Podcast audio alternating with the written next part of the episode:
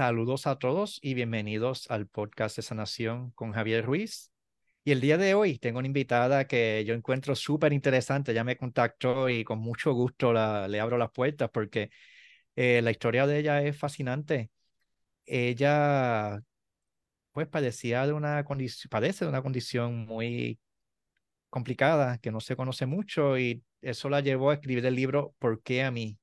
Los episodios que me llevaron a una enfermedad crónica y de ahí también ha tenido su despertar, así que ha estado creando su proyecto de vida, cuerpo emocional. Ella es Oyana Murguiondo. ¿Cómo estamos, Oyana? Gracias por estar aquí. Hola, Javier, ¿cómo estás? Nada, muchísimas gracias a ti. Muchas gracias, de verdad, de corazón. Gracias por, por lo que haces primero y por dejarme compartir mi historia aquí en tu espacio. Eh, creo que es, es, es, poderoso, ¿no? Eh, eh, pues eso, lanzar este mensaje al mundo, ¿no? Y que las personas que, que, transitan procesos de enfermedad pues puedan apoyarse e inspirarse de casos de, de, sanación, que como el mío hay muchos, ¿no? Entonces ojalá seamos más los que compartimos nuestros procesos, sí. Así que gracias, gracias por eso. personas, lo difícil de estas enfermedades crónicas muchas veces es tener que pasarla en silencio, en aislación ¿Sabes? La... No estoy menospreciando, pero no, no, uno puede vivir más abierto, más llevadero.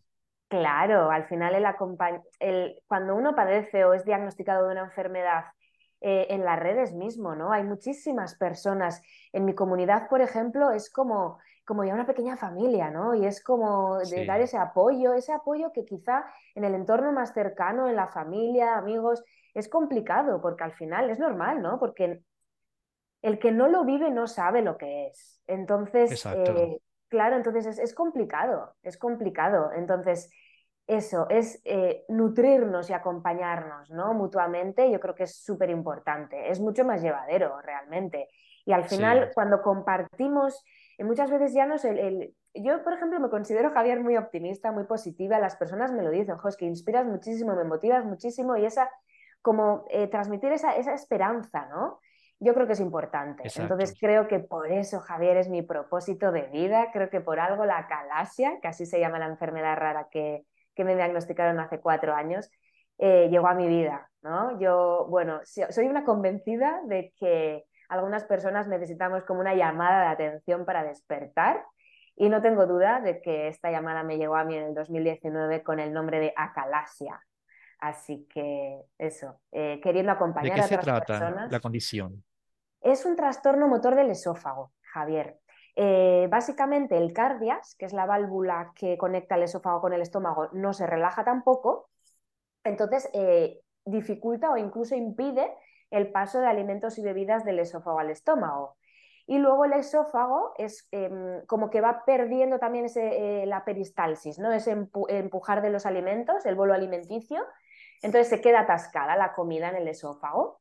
Se queda atascada básicamente hasta que tienes que vomitar, básicamente, porque si no, o sea, no puedes seguir comiendo porque la comida no baja, ¿no? Es como que se queda atascada, atorada, creo que, que, dices, que dices tú, ¿no? Atorada aquí en el esófago. Entonces, bueno, eso es un trastorno motor del esófago. Ok. Mm. ¿Y cómo ha cambiado tu vida el recibir este diagnóstico? ¡Wow! Ha cambiado mucho, ha cambiado mucho Javier, pero ha cambiado mucho para bien, en el sentido de que mm, yo hasta el diagnóstico era una persona aparentemente siempre feliz, siempre alegre, nada me afectaba, ¿no? Eh, y me he dado cuenta de que era, bueno, era como una especie de máscara, vamos a decir, de la que nunca sufre, ¿no? La que nada le afecta y me he dado cuenta, eh, según inicié mi proceso de sanación, que nada más lejos de la realidad. ¿no? Efectivamente, la, enfermedad considero a día de hoy que llega con un mensaje, es como, como que viene a sacarnos de donde estamos, no viene a molestarnos ni viene a fastidiarnos la vida. Eh, aunque es lo que pensamos en un inicio, ¿no? Obviamente todos los que recibimos un diagnóstico, a nadie le gusta recibir uno, pero en cuanto ya eh, lo acepté, eh, y se me pasó esa, pues esa fase ¿no? de, rabia, de injusticia, de por qué a mí, que por eso el título del libro, ¿no? como te decía, em, empecé este proceso de introspección, de observarme y de querer entender mi vida, de querer analizarla, porque nunca lo había hecho. Entonces empecé a hurgar en esas heridas de la infancia que yo siempre tapé, yo siempre negué que tuviese heridas, yo siempre me había contado una historia de que yo había tenido una infancia feliz, de que yo siempre había sido una niña feliz. Y no fue así, a día de hoy sé que no fue así. Entonces, desde, desde esa comprensión y desde mm, el cero juicio, ¿no? También, y el, ¿no? Hacia mis padres, que, que, lo hicieron lo mejor que pudieron. A día de hoy yo soy madre de dos niños pequeños, tienen tres y seis años todavía, no ha hecho el mayor, y, sé que cada uno hacemos todo lo mejor que podemos, ¿no? Con las herramientas que tenemos. Entonces, estoy súper agradecida, Javier, de que me haya tocado transitar esto siendo ya madre, porque esto me está, eh, me está dando herramientas para yo también eh, educar de otra manera, que antes no lo hubiera hecho así, ¿no? Yo antes de comenzar este proceso, por ejemplo, para ponerte un ejemplo, ¿no? Eh, si yo, por ejemplo, tenía que llorar por algún motivo, yo evitaba que mi niño mayor en ese momento me viese. Era como para no preocuparle, ¿no? Porque yo no había llorado tampoco nunca de niña. Tampoco me enseñaron a gestionar mis emociones. Entonces, a día de hoy he entendido que, eso no, que no es lo más correcto, no es lo más saludable, ¿no? Que no hay que reprimir eso. Entonces, a día de hoy les hablo a mis niños de las emociones, ¿no? Les hablo de que llorar es natural de que es normal. Exacto.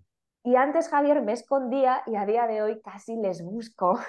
Yo si necesito llorar, quiero que me vean, ¿sabes? Para que vean que, es natural y que es normal. Y, les hablo mucho de las emociones. Sí, es muy bonito porque yo si no lo hubiera hecho bien distinto, de verdad. Entonces fue como, eh, yo iba como educándole al mayor, ¿no? Porque esto ya el diagnóstico hace cuatro años, la peque todavía no había nacido, tiene ahora tres, ¿no? El mayor. Em, es que el mundo emocional para mí no existía. Es que yo reprimía absolutamente todo. El hecho de simplemente, como te digo, el, que no me viese llorar, ¿no? Entonces, todo lo que estoy viviendo y todas las herramientas de las que estoy adquiriendo a día de hoy para mi crecimiento, mi evolución, mi autoindagación, todo esto me está ayudando muchísimo a, educarles y a, de, otra manera, ¿no? A educarles en, inteligencia emocional también, a, hablarles de las emociones.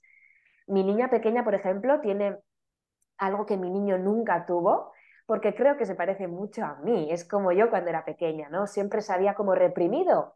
Ahora ya empieza a exteriorizar más por, por, el hecho de que yo le hablo mucho, ¿no? Como te cuento.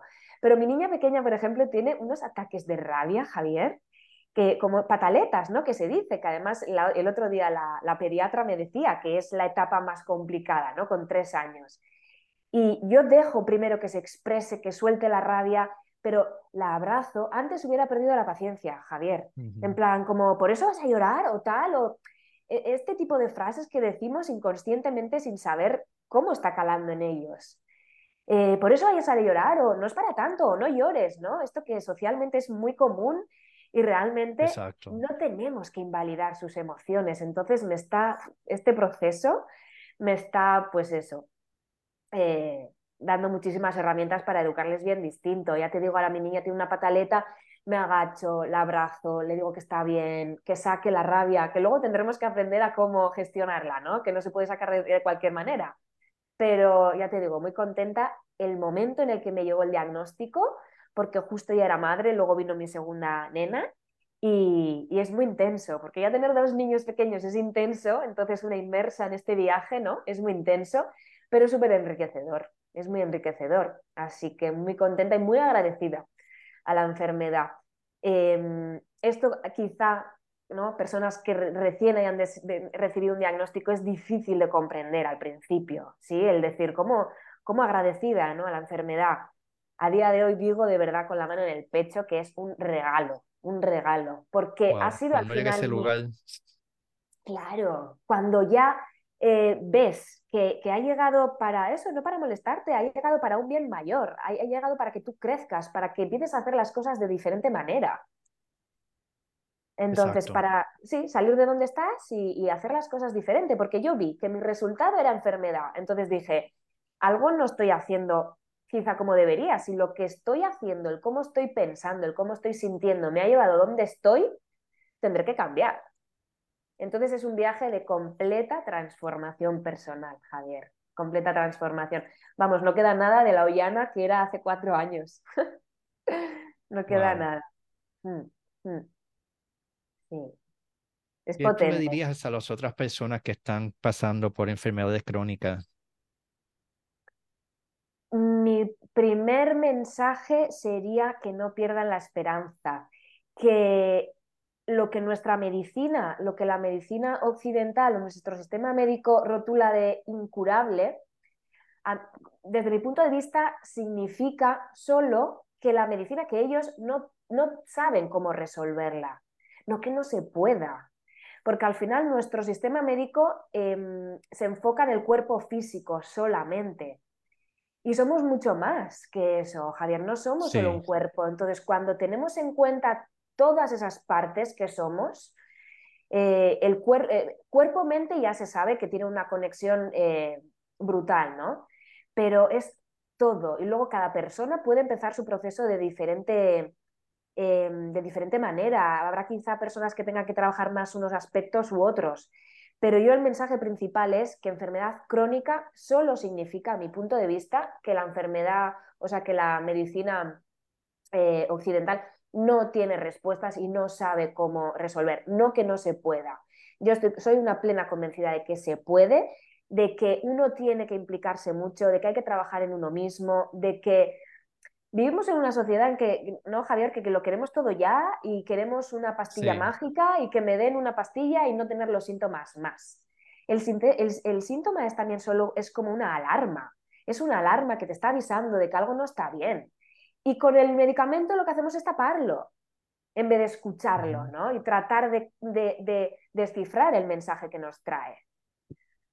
Entonces, eso, mi mensaje es sí se puede se puede implicándose, haciendo mucho trabajo personal y luego hay muchísimas terapias y muchísimas herramientas a nuestro alcance en las que nos podemos apoyar para sentirnos mejor. Primero es amigarse con la enfermedad y ver que ha, ha llegado a nuestra vida para un mayor bien, que es para, para, para que nosotros crezcamos y evolucionemos, no es para fastidiar. Nos obliga a despertar.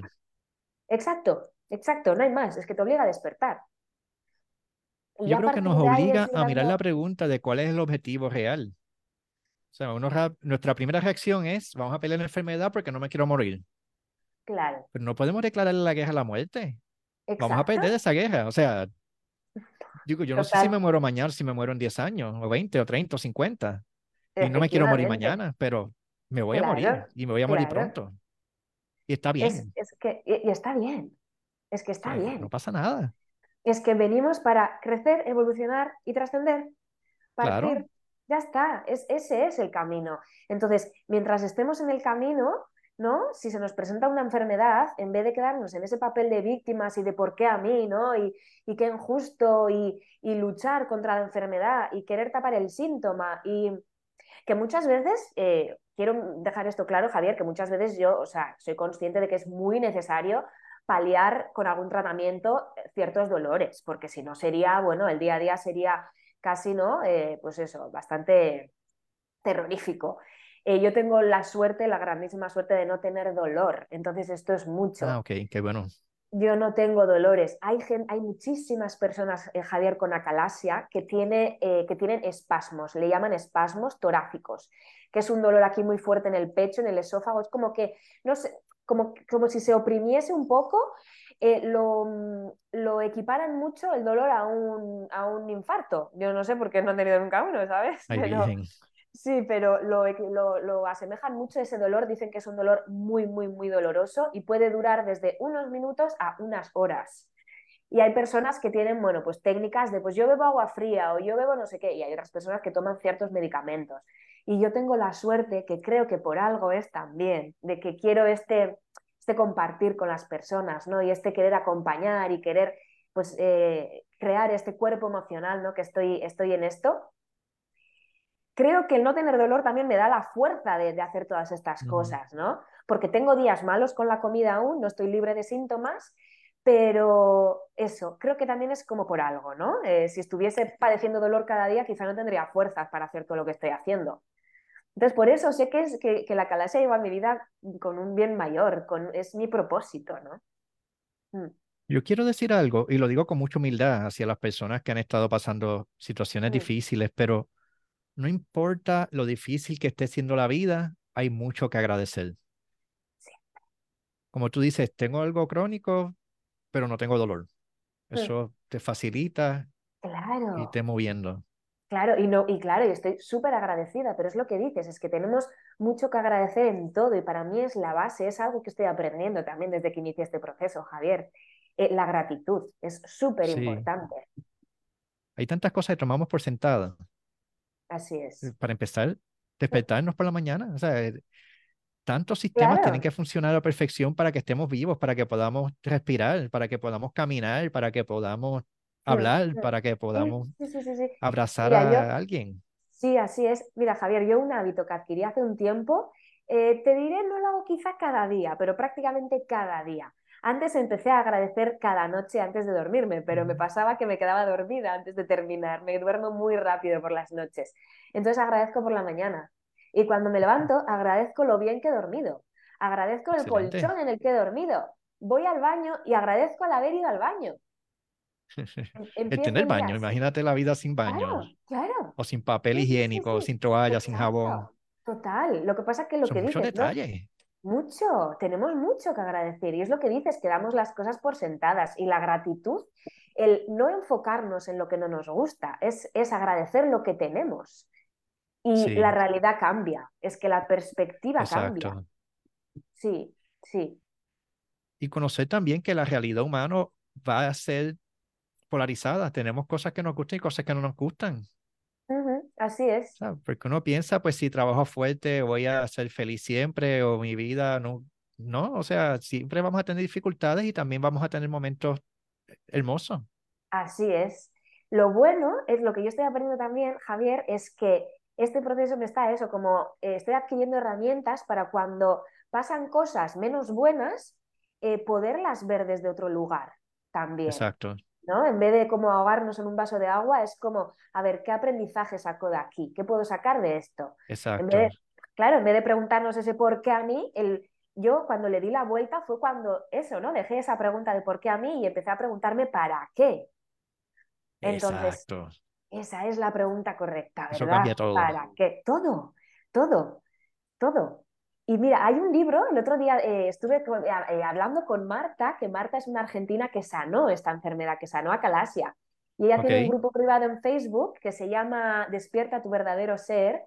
Y nos conectamos juntas y estuvimos compartiendo porque ella sanó esta enfermedad, bueno, sanó esta y otras dos. Ella tenía tres enfermedades Mm, incurables para la medicina, sanó las tres y hace nada, dos semanitas, me conecté con ella y compartiendo y salió esta, la conversación de este libro que te, quiero, que te quería mencionar a, este, a, a raíz de esto, Amar lo que es. No sé si mm, conoces el libro, Amar lo que claro, es, hermoso. ¿verdad? Es, es precioso, es fantástico ese libro. Eh, esa indagación, ¿no? Y ese es, es hacernos esas, las preguntas correctas. Exacto. Es, Y sí, desde el lugar sí, correcto. así es. Es súper empoderante, es que, es que ya es, es cuando se presenta un problema, lo que a nuestros ojos, a nuestra desde nuestra perspectiva sería un problema, es muchas veces darle la vuelta y decir, ¿qué saco de aquí? ¿Qué aprendo de esto? Y agradecer, agradecer porque haya llegado, porque gracias a ese problema estamos eh, sacando algo positivo, siempre sacar la parte buena, ¿no? Bueno, soy, yo soy experta en esto de Javier, porque siempre he sido súper positiva, la verdad. Pero Y sí, también este mensaje, además de lo que es el libro de Byron Katie, Byron Katie, sí, el trabajo. te lleva, exacto, o sea, que mucho evadimos el, el trabajo. Mm, mm, total, The Work, es, es maravilloso ese libro, qué bueno que lo conoces, sí, sí, sí. Eh, eh, eh, De hecho, otra de las entrevistas que yo tuve es de el trabajo de, de Work, que ¿Ah, sí? pues es muy poderoso y te enseña a girar todos los conflictos.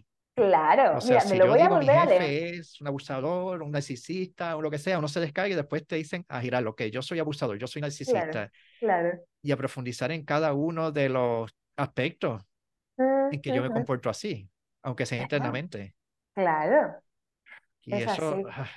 wow. Es, es brutal, es brutal. Me lo voy a, me, me está dando ganas de ego. volvérmelo a leer. Lo leí hace meses, lo voy a volver a leer, Javier. Es que es maravilloso, es fantástico. Sí, sí, sí, Sí. sí.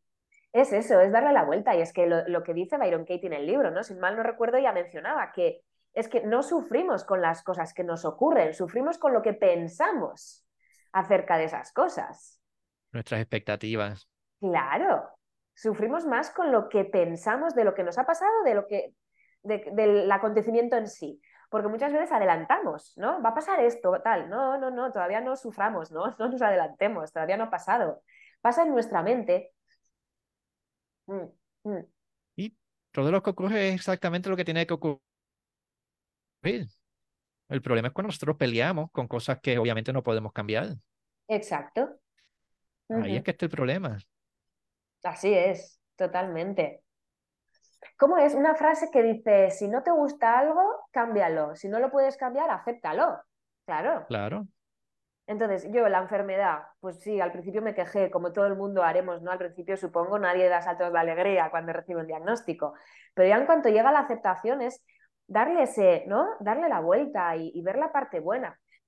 Cierto es que, a ver, la parte buena la ve uno cuando empieza, cuando eh, se, se está inmerso en un proceso de sanación de este tipo y saca muchísimas lecciones, aprendizajes, autoconocimiento, no conocerse a uno, que es vital. Eh, si no hacemos esto, nos vamos a quedar en el papel de víctima, siempre, ¿no? Entonces, Sí. mm, Y está mm, también la mentalidad budista que dice es bien fácil deprimirse, solamente trata de no estar feliz con la realidad. Si hay algo que no te gusta, pues si te así quedas es. peleándolo, vas a ser miserable. Claro, así es, así es. Amar lo que es, es que lo dice claro. El, traba- el que programa número 79 de mi podcast se llama El Trabajo, The Work, de Byron Ay, qué Katie. bueno. Ay, qué Así maravilla, que qué te recomiendo que a... lo, que lo Uy, escuches. sí, sí, sí, Está lo voy a excelente. O escuchar. sea, Ah, seguro, seguro, no me cabe duda, tiene que ser estupendo. Qué bueno, Javier, qué bueno. y a Tengo, mí me pusieron a trabajar allí. Me ¿Ah, pusieron a sí? decir cuáles son mis prejuicios con la guerra. ¡Wow! Y obviamente yo me descargué y después veo como yo soy violento conmigo mismo y soy violento con mis seres queridos y soy violento con otras ¡Wow! personas. Y ese ¿Verdad? coraje que yo tendré con, con Hamas o con Israel o con Putin o con quien sea, pues son cosas Sí. mi- mías que no he trabajado. Y Ah, entonces ya ¡Wow! dejo Qué de estar. potente. Sí, Claro. sí, es súper poderoso. Sí, sí, sí, sí, sí que lo es. Bueno, tengo horas de escucha, ¿eh? de, tu, de tus podcasts, así que iré poquito a poco porque estoy segura de que todos aportan muchísimo. Sí, sí, sí, sí, qué maravilla. Sí, eh, bueno, yo te digo, todos mis invitados han excedido las expectativas, incluyéndote. Ay, Y es, este, bueno. es parte de, esta, de esto que tenemos que agradecer y esta parte de las cosas buenas que hay en el mundo. Así es, así es. Y de que cada vez seamos más los que, ¿no? Sí, Porque incluso dentro de la medicina yo creo que cada vez hay más, ¿no? En más médicos eh, tradicionales, digamos, que se abren, ¿no? Y van por caminos holísticos. Y yo creo que es necesario, yo creo que es necesario. Mira, me estoy un poco sí. adentrando ahora, Javier, te comparto en la medicina ayurveda, ¡buah! que es Ah, espectacular. también. Es espectacular, me encanta. Yo me traté con medicina china, Javier. En cuanto, sí, anulé la cirugía, a ver, que me voy por partes. Yo tenía una cirugía ya programada, yo me iba a operar porque a mí el médico digestivo me decía que era la única opción para mí, que bueno, que era incurable, que era progresivo, que cada vez iba a estar peor. ¿Qué me pasó? Cuando yo recibí el diagnóstico, claro, yo acudí al médico porque tenía síntomas, obviamente, pero cuando me hablaron de cirugía, yo dije, cirugía, o sea, porque todavía comía con normalidad prácticamente cada día, así que a veces se me atoraba la comida, pero con cierta normalidad. Y me hablaron de cirugía y yo dije, uy, cirugía. Y me dijo, no te preocupes, a ver, valóralo, no es urgente, pero tienes, me dijo así en estas palabras, tienes una calasia muy bien puesta se veía ahí, ¿no? En las, en las pruebas me hicieron un esofagograma y se veía como abajo el, estaba como muy chiquitito y se retenía el, el alimento en el esófago. Entonces me dijo, valóralo, no, hay, no urge, pero bueno, tú valóralo. Yo salí de la consulta, Javier, que como te digo, comía con normalidad. Esto era octubre del 2019, por eso acabo de cumplir cuatro años del diagnóstico. En dos meses, en tan solo dos meses, que yo estuve buscando en internet acalasia, venga a poner en Google, doctor Google, acalasia, me salían testimonios de personas con acalasia, eh, testimonios horribles, eh, personas que habían perdido 20, 30 kilos, operados de cirugía de urgencia, alimentándose por sonda, o sea, unos casos súper extremos. ¿Qué me pasó leyendo tanto pues esta información tan negativa y sugestionando mi mente tanto en negativo? Que a los dos meses no podía comer, Javier. A los dos meses no podía comer. Total. En dos meses era Navidad Tú imagínate en Navidad todo el mundo comiendo y bebiendo, vamos, celebrando, vamos, comiendo y hasta reventar. Y yo sin poder comer. Me acuerdo que fui con mi marido, con Ibai, al hospital un día, eh, diciendo, o sea, llorando, diciendo, por favor, operarme ya, porque yo no tengo 30 kilos para quitarme encima. Yo he sido siempre delgada. Yo decía, por favor, operarme ya. Entonces, bueno, ya lo vamos a mover y tal. Eh, nada, me fui a mi casa, pasé unos días fatal. Además, claro, cuando yo un día no podía comer, eso emocionalmente me afectaba muchísimo. Entonces era como un círculo vicioso, ¿no? Eh, que emocionalmente estaba mal, entonces menos podía comer. Yo estaba eh, emocionalmente súper un estrés, eso, entendí que el estrés no era solo físico tampoco, ¿no? Que el estrés también es emocional.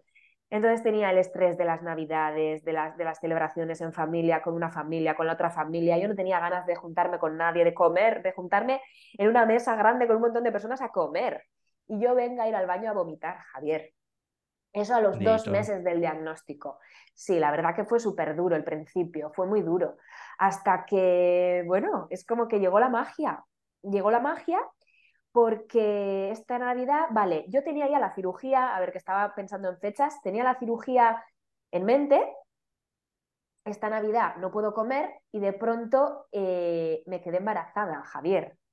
Mi marido y yo ya hablábamos de tener un segundo bebé, pero lo habíamos como pospuesto, tampoco habíamos tenido la conversación como muy tal, ¿sabes? Pero sí dijimos, bueno, que el peque en vez de los dos años que había cumplido nuestro niño, que tuviese tres. Lo pospusimos un año y dijimos, bueno, dentro de un año tal, y porque yo le decía, además, recién he recibido este diagnóstico, vamos a esperar a que yo me opere tal y que todo vuelva a la normalidad, ¿no? El caso es que me quedé embarazada y esto fue mágico, Javier, porque fue, ahora entiendo, como, como sincronicidades y cosas que ocurren, ¿no? Eh, cuando uno empieza a andar, ¿no? Y fue como, esto fue mágico y esto... El te trajo la vida. Total, porque esa, ese, ese espacio de nueve meses en principio, más luego la lactancia, eh, me dio ese espacio para eh, retrasar en principio la cirugía y abrirme, me dio tiempo a abrirme otras alternativas. Y fue ahí cuando ya nació la peque, y cuando ya nació la peque, sí, yo estaba con la lactancia cuando empecé a tratarme con medicina china. Ok. Y aquí hubo un impasse, un día que yo no podía comer, no podía desayunar, me hice un batido me solía hacer un licuado con un montón de, pues le ponía a lo mejor fruta y le ponía frutos secos para hacerlo así como más calórico y le ponía eh, eh, avena a lo mejor y con bebida vegetal. Bueno, me hacía un batido así y no me entraba el batido, no me pasaba el batido. Y fui a una farmacia de mi pueblo para intentar comprar algo medianamente saludable cuando dejé al pequeño en el cole. Y la, la persona que estaba allí, no sé por qué, le hablé de acalasia, Javier, porque le tenía que hablar, porque tenía que ser así. Le mencioné acalasia me preguntó por los síntomas y cuando le hablé, cuando le conté, me dijo, oye, Ana, hay algo que no tragas, hay algo que no digieres. Y fue como, Ay, Dios mío. ¿what? fue brutal. O sea, eh, en el momento fue, bueno, empezamos a hablar de heridas de infancia, de traumas, de, de cosas así de las cuales yo jamás había tenido conversación con nadie. Y salí de allí después de una larga conversación con la cabeza que me iba a explotar. Era como, o sea, ¿qué, es esto? Eh, ya entonces tenía la cirugía programada, ya había pasado la lactancia y demás, tenía la cirugía programada y fue como unos días de, wow, eh, ¿qué hago? Hasta que me decanté, anulé la cirugía y me traté con medicina china. Otro regalo, otro regalo, porque en la medicina china fue el primer, en la primera consulta compartirte que en la primera consulta ya en el informe salió, ponía alteraciones psicosomáticas. Ok. Entonces, él me derivó a una kinesióloga, que aquí en España la kinesiología eh, yo no sabía lo que era. Es que creo que en otros países es distinto. Es como más fisioterapia o algo. Aquí me hablaron de mis traumas, Javier, que yo aluciné, mm. porque eran totalmente inconscientes. Y lo de alteración eh, psicosomática, yo decía, esto de somatizar me suena, pero no sabía bien ni lo que era. Y luego entendí que soma en griego era alma, ¿no? Y no, sí que es alma y soma es cuerpo. Entonces, el alma enferma el cuerpo. Psicosomática. Entonces, mi cuerpo estaba somatizando. Entonces, supe que la calasia era somatizada y que la base mm, total era emocional. Exacto. Y fue, bueno. La garganta cerrada que no he podido decir, que está aquí atascado, que. Claro, claro. Eh. El no poder tragar de todo lo que había tragado y no había mm, exteriorizado ni verbalizado. Exacto. Total, total. Y esto nos obliga entonces a empezar a decir nuestra verdad. Claro. Empezar a ser más claro. Por eso mi libro, Javier. Por eso mi maravilla. libro. Porque el libro, el libro, la verdad que me desnudo totalmente. Mira, el otro día un lector me decía, Oyana, no te has desnudado, has hecho un striptease, pero integral, vaya. total, porque al final decidí que, iba a cumplir 40 años, cumplo 40 años este mes en noviembre, Javier, y dije, mira, o sea, me voy a quitar la máscara ya. O sea, esta he sido yo, esta soy yo. Bueno, realmente esta era yo, ¿no? Porque ya es, es como ahora está la Ollana la nueva versión, pero hablo de, pues eso, desde mi infancia y muchísimas cosas, patrones que he ido repitiendo, y sin importarme lo que piense la gente. Vivo en un pueblo y el otro día, eh, bueno, varias personas ya me lo han preguntado, pero y viviendo aquí en Vergara y tal, ¿no te da cosa? ¿Qué pensarán? Digo, pues es que no me puede importar más poco, o sea, no, no me importa, porque si va a ayudar a alguien, ya me doy por satisfecha. Y las personas que me quieren, me quieren como soy y como me han conocido siempre. Y las que no me conocen no me importan, básicamente. Entonces, no voy a estar pensando en el qué dirán. No, me, no, no, no tengo ya de las enfermedades crónicas. O sea, te llevan, literalmente te enseñan el riesgo de muerte y cuando uno está en vida o muerte, olvídate de si aquel piensa o dice. O sea, nos quitan del drama, del libreto. Totalmente, sí, sí, sí. Sí, entonces el, el, libro es eso. Em, el, el, comentario común de las personas que me están leyendo es que es un libro que hace reflexionar. Y es que estoy súper contenta que me digan eso, porque es que es mi objetivo, porque es justo lo que yo no hacía. A ver, reflexionar. Yo todo desde niña era como yo no quiero ver, yo a mí nada me afecta, yo puedo con todo, yo la fuerte, yo vulnerable. No, no, no, por favor, yo débil no. Fui siempre así. Para, bueno, aparentemente no sufrir. Lo que luego he entendido es que todo se queda grabado en el subconsciente. Y de ahí los traumas inconscientes. Entonces, desde que me traté con medicina china, ya me hablaron de mis traumas y fue ese el pasito, ¿no? Que, que dije, bueno, aquí tengo yo mucho que hacer la medicina tradicional me dice que no, que simplemente me opere. Pero claro, mi médico digestivo me decía que, yo le decía, pero la calasia, ¿por qué? ¿Qué es esto? Me decía, es que no se sabe. Y luego entendí también, yo en el momento yo decía, sí, sí, sí, pero con todo lo que he aprendido después, Javier, yo digo, claro, es que ¿cómo vas a ver mi, el gastroenterólogo de dónde viene la calasia si solamente me mira el aparato digestivo? El mal, la consecuencia está ahí, pero la causa no, el origen no. Y ya cuando supe que somatizaba y que alteraciones psicosomáticas, que era algo, eso, o sea, algo súper interno, dije, claro, ¿cómo me va a decir la medicina tradicional de dónde viene la calasia? Es que para ellos es incurable y, viendo cómo la tratan, tiene razón. Y un trabajo que te toca a ti hacer. Claro. No hay mucho que el doctor pueda hacer. Efectivamente. Entonces, bueno, creo que no no es criticarles tampoco, creo que realmente lo están haciendo bien en ese aspecto, ¿no? Porque es como que nos, da nos dan ese lugar también un poco como a, buscarnos las castañas, que decimos, ¿no? Como a, sí, a, buscarnos la vida. Pero sí que es cierto que creo que cuando te dan esos pronósticos tan desalentadores, ¿no, Javier? Es como, porque una cosa es el diagnóstico, yo siempre digo, eh, lo digo en todos los sitios, no me aburrí de decirlo, que el diagnóstico es una cosa y tenemos que aceptarlo, pero el pronóstico es otra. El pronóstico que nos dan, si nos lo creemos, como me pasó a mí, es una sentencia, es una condena. y en dos meses no podía comer. Claro, entonces... Mi maestro Bergelinger dijo que en Rusia hicieron un experimento que cogieron a 100 personas y las diagnosticaron con cáncer erróneamente. Le dijeron, tú tienes cáncer y te vas a morir en un año. Y que un año más tarde casi todos habían muerto de cáncer. Porque las células se programan. Ok, tengo cáncer, me voy a morir, tengo que estar tomando medicamentos, tengo que... Ah, me deprimo. Claro. La mente es súper poderosa. Total, total. Total, al final es lo que dices, ¿no? Las células se van programando, es que esos eh, químicos que enviamos nosotros al cuerpo pueden ser de, ir cada vez peor o de sanación. Pueden ser de curación también, si nos reprogramamos y, si creemos muy de verdad de que es posible. Es así, es muy poderoso. Entonces, el pronóstico cuando nos dicen es incurable, no hay nada que se pueda hacer, wow, es que realmente te cierran las puertas. Y luego algunos tenemos la suerte, por decirlo así para que me entiendas, de buscar otras alternativas, no conformarnos con ese pronóstico y decir, pues mira, no, no me conformo con esto, voy a buscar en otro lugar, ¿no? Y yo en cuanto entré en la consulta de la medicina china y le dije, le mencioné a Calasia, y me dijo, ajá, a Calasia. El médico chino no me dijo, uff, a Calasia, nada, opérate, no tienes nada que hacer, esto lo hacen siempre. Claro, entonces vi, Javier, y esto fue súper potente también, que habían profesionales, que había profesionales que trabajaban la salud, no la enfermedad. Exacto. Y que, y que, y que hay medicinas que, que revierten, ¿no? Que te hacen mejorar mucho, incluso revertir síntomas y enfermedades. Y lo que te contaba, ¿no? Que ahora me estoy un poco como adentrando en la medicina ayurveda, que es fantástica también. Bueno, es que es un regalo también haber dado con, con esto.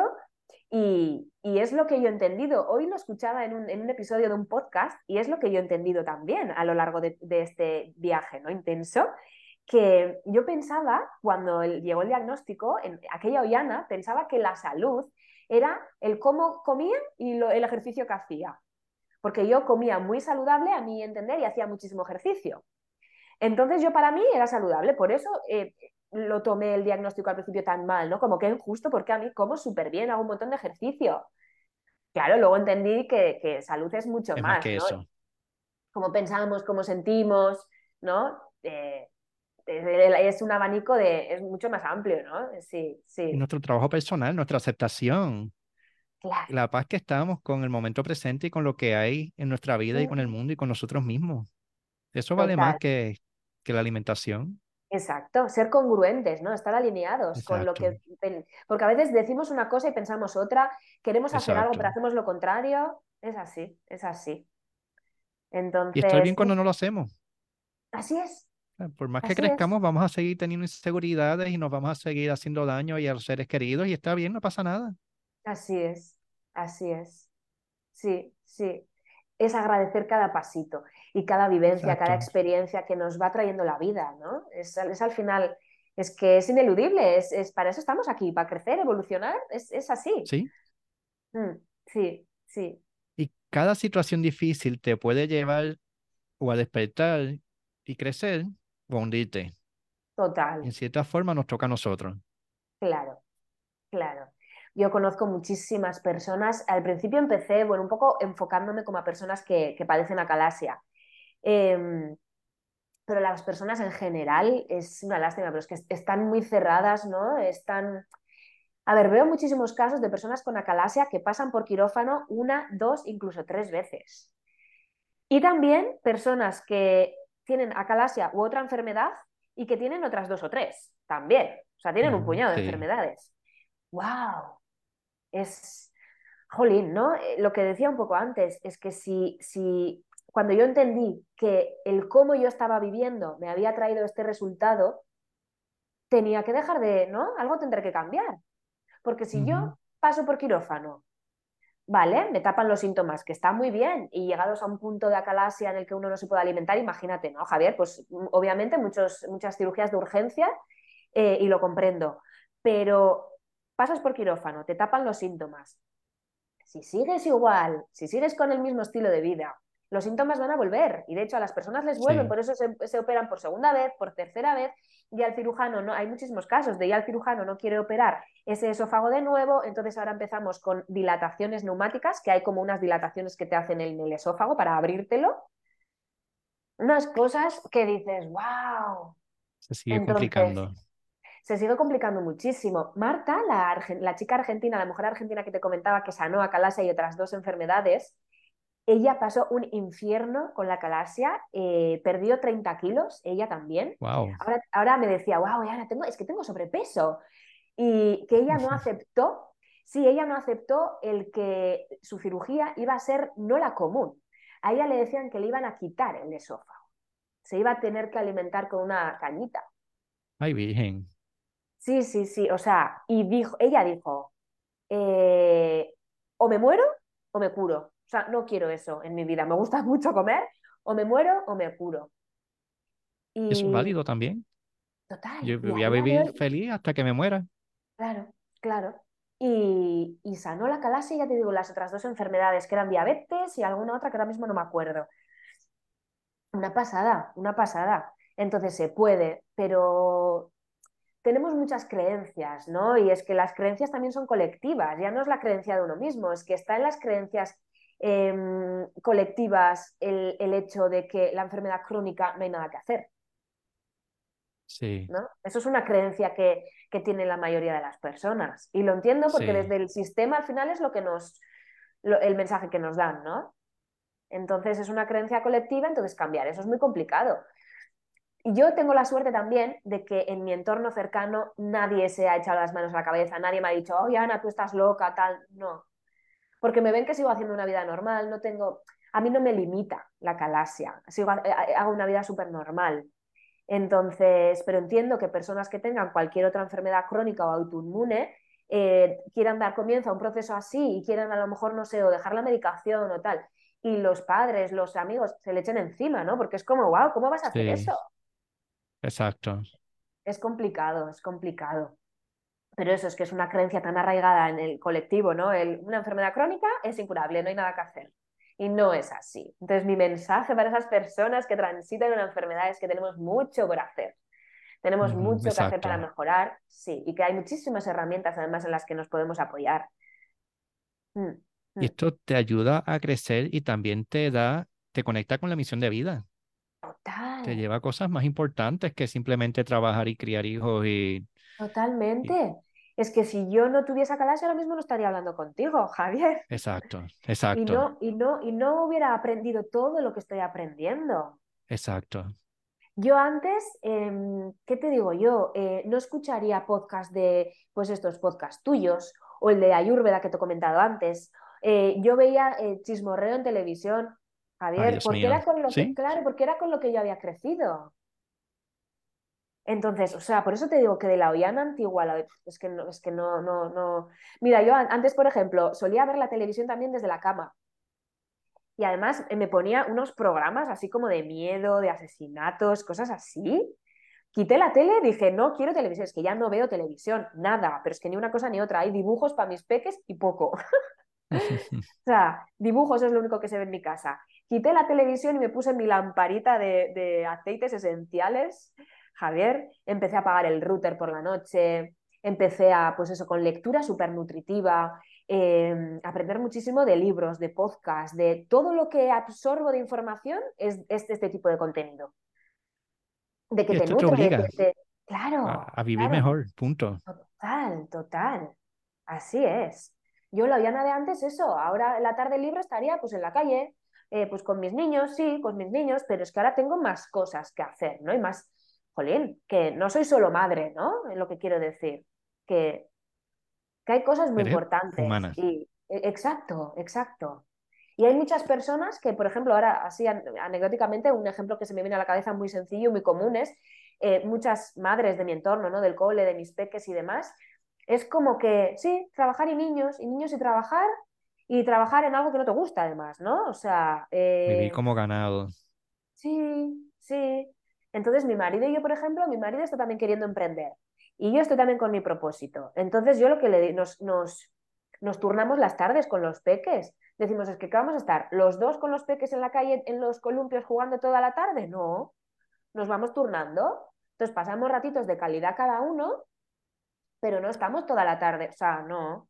Yo necesito seguir creciendo y tener mis espacios y sí, sí. Y hay personas que se olvidan. Mm. Exacto. Y para ir cerrando, ¿qué mensaje le dirías a las personas que están enfrentando situaciones difíciles, ya sean eh, enfermedades crónicas o, o insatisfacción en la vida o lo que sea que, que ellos necesiten cambiar? Que busquen dentro qué es lo que les Mm, apasiona. Eh, para mí el tener pasiones es súper importante.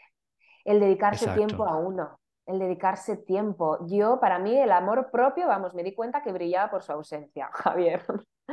Y mira que yo hacía, ¿eh? Sí, sí hacía, tenía espacios para mí de, de eh, ir al monte, por ejemplo, que me gustaba mucho, o ir al gimnasio, pero siempre era todo ejercicio. Luego me di cuenta que tenía una relación muy tóxica con el ejercicio también. Ya lo he rectificado también. Sí, era desde la autoexigencia, desde, desde esa falta de amor propio. totalmente. Sí, sí, total, total. Entonces, que, que, busquen dentro qué es lo que les gusta hacer. ¿Qué es lo que les gusta hacer? Y si están transitando una enfermedad, Em, que se observen también y que vean cómo están sintiendo, cómo están pensando y si están alineados, si lo que dicen con lo que hacen eh, van a la par o no, o dicen una cosa, hacen otra, ser congruentes. Yo todavía tengo mucho que mejorar en esto, ¿eh? bueno, y seguiré creciendo y evolucionando y aprendiendo hasta que me muera, ¿no? Porque yo creo que esto es un proceso que ya no tiene fin. Claro. Pero, toma tiempo, toma, puede tomar unas cuantas vidas. Sí, así es. Está así bien. Es. Está bien, está bien, es perfecto como es. Pero yo busco estar un poquito mejor que ayer. Un poquito mejor que hace un año, hace 10 años, hace 20 años. Eso es, eso es. Para mí la clave es esa. Y querer ser como un poquito una versión mejor, ¿no? Cada día. Exacto. Donde yo puedo donde yo tengo que mejorar, que aquí voy con, ¿no? Que no todo es eh, todo súper fácil y súper bonito, me sigo como castigando mucho. Cuando considero que hago algo mal, por ejemplo, con mis peques, Javier, es como que me culpo mucho y sé que tengo que trabajar como la compasión, ¿no? Ser más compasiva. Sí. Muchas veces nos autoexigimos. Mm. Que estos seres también tienen sus aprendizajes. Eh, claro. Las madres las causarán heridas, igual que todo el mundo ha tenido heridas de los padres y todo el mundo herirá a otras personas, sobre todo los seres queridos. Y en su momento les tocará trabajar igual que nosotros estamos trabajando ahora, y está bien.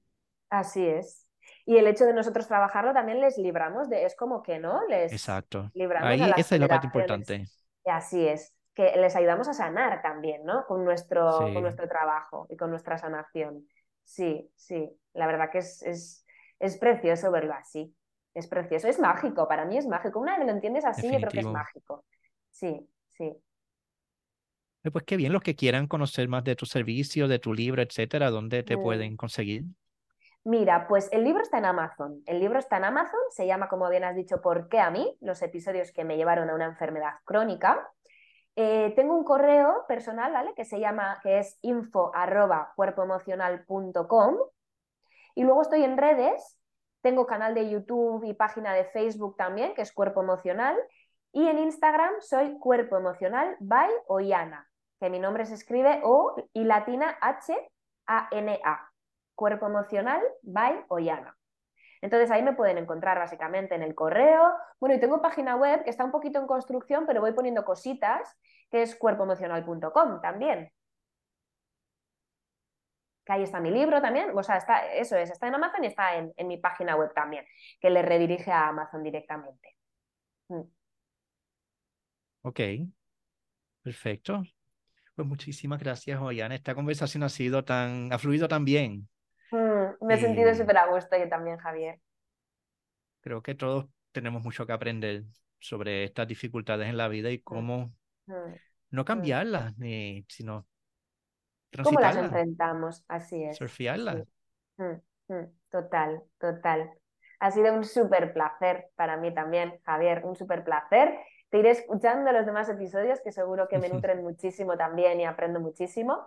Así que de nuevo, gracias por lo que haces porque es súper valioso. Así que muchísimas gracias por darme la oportunidad, por acogerme aquí en tu espacio y gracias, gracias de corazón, de verdad. Igualmente, gracias a ti por venir. Y a los que nos escuchan saben que todos estos programas están en la página sanacionpodcast.com. Así que buenas tardes a todos. Chao.